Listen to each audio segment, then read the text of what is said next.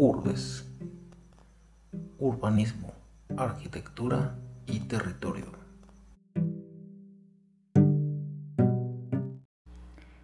¿Qué tal? Muy buen día a todos. Bienvenidos a otra entrega de este podcast de Urbes. Quien les saluda Jorge Navarro. Iniciamos.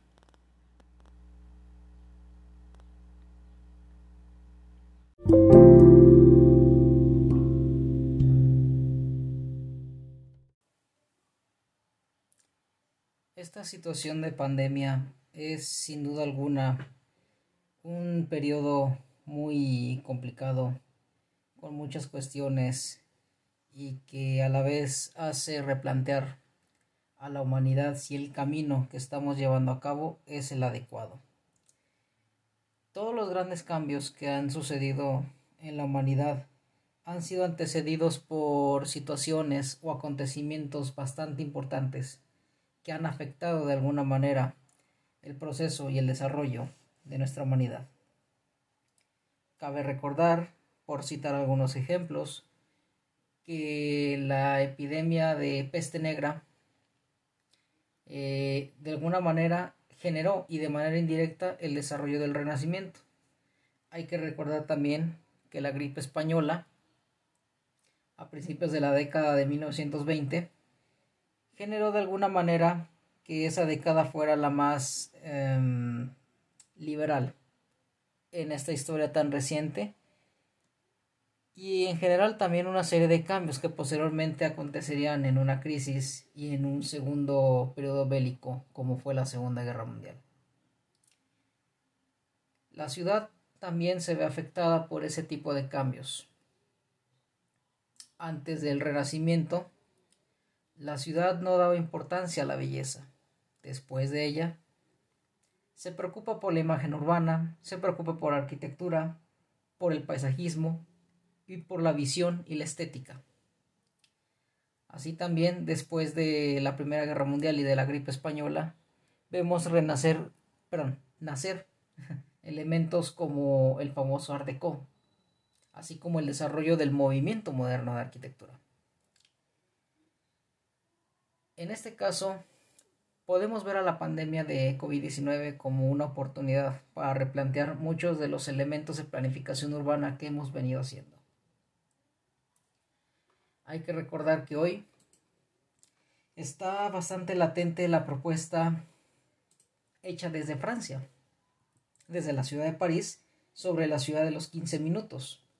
Un concepto que eh, tiene como principal objetivo que todos los servicios, el trabajo, el entretenimiento en general, sean accesibles a la población. 15 minutos no máximo para poder acceder a estas formas. Ha suscitado eh, personas que están de acuerdo, ha suscitado expertos que no lo están, diciendo que quizás esa no es la solución completa para la ciudad que se debe venir más adelante. Sin embargo, ahí queda y estamos seguros que está abierto el futuro a más propuestas.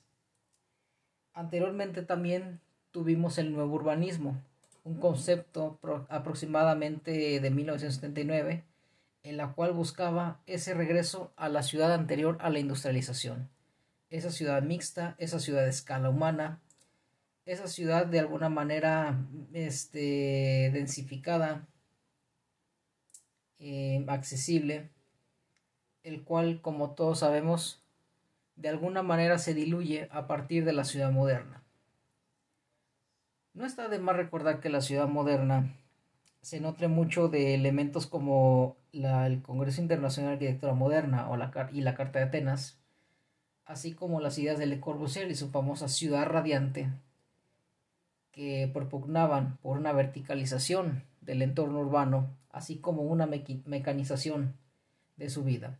Los automóviles y los aviones, por lo tanto, serán los protagonistas y la caminata debía quedar en segundo plano.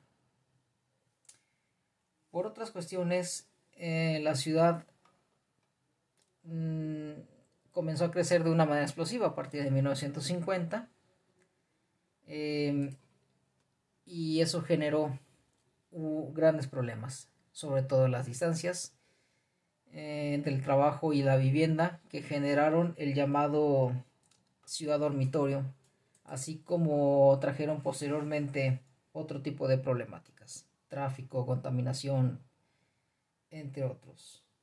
La ciudad moderna se había salido de nuestras manos, por lo tanto había que regresar otra vez a esa vida humana, no tanto a la vida mecanizada, no tanto al deus ex machina que propugnaba la arquitectura y el urbanismo moderno. Además del nuevo urbanismo y además de esta ideología de la ciudad de los 15 minutos, cabe recordar que hoy, está, eh, que hoy aún estamos viviendo un periodo en la cual las ciudades buscan ya el rescate de esos espacios públicos. Esos espacios públicos como pueden ser áreas verdes, para lo cual ha convertido otros espacios. Estacionamientos, autopistas, baldíos, inclusive el rescate de los ríos urbanos entra dentro de este concepto. Podemos encontrar un común denominador entonces, y ese es, digamos, la utopía o el deseo profundo de que las ciudades vuelvan a ser humanas o a escala humana. Aún no estamos seguros si puede ser posible, aún hay que trabajar propuestas. Sin duda alguna, en este periodo lo más importante será salir de la pandemia y recuperar nuestras vidas lo más pronto posible.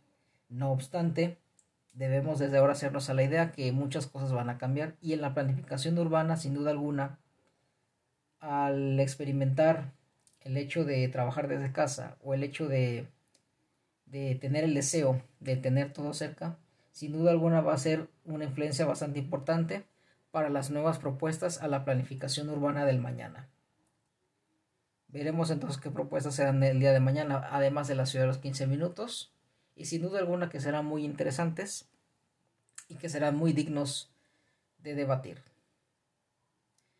Si te gustó este podcast, por favor, compártelo Síguenos en nuestras redes sociales. Nos encuentras en Facebook como Urbes. Nos encuentras en Instagram como Urbes Grupo. Nos encuentras en YouTube y, y Vimeo como Urbes, donde estamos subiendo contenido también. Y también nuestra página web, donde escribimos nuestros artículos y te comunicamos nuestros servicios. Por mi parte será todo. Mi nombre es Jorge Navarro. Muchas gracias y que tengan un buen día.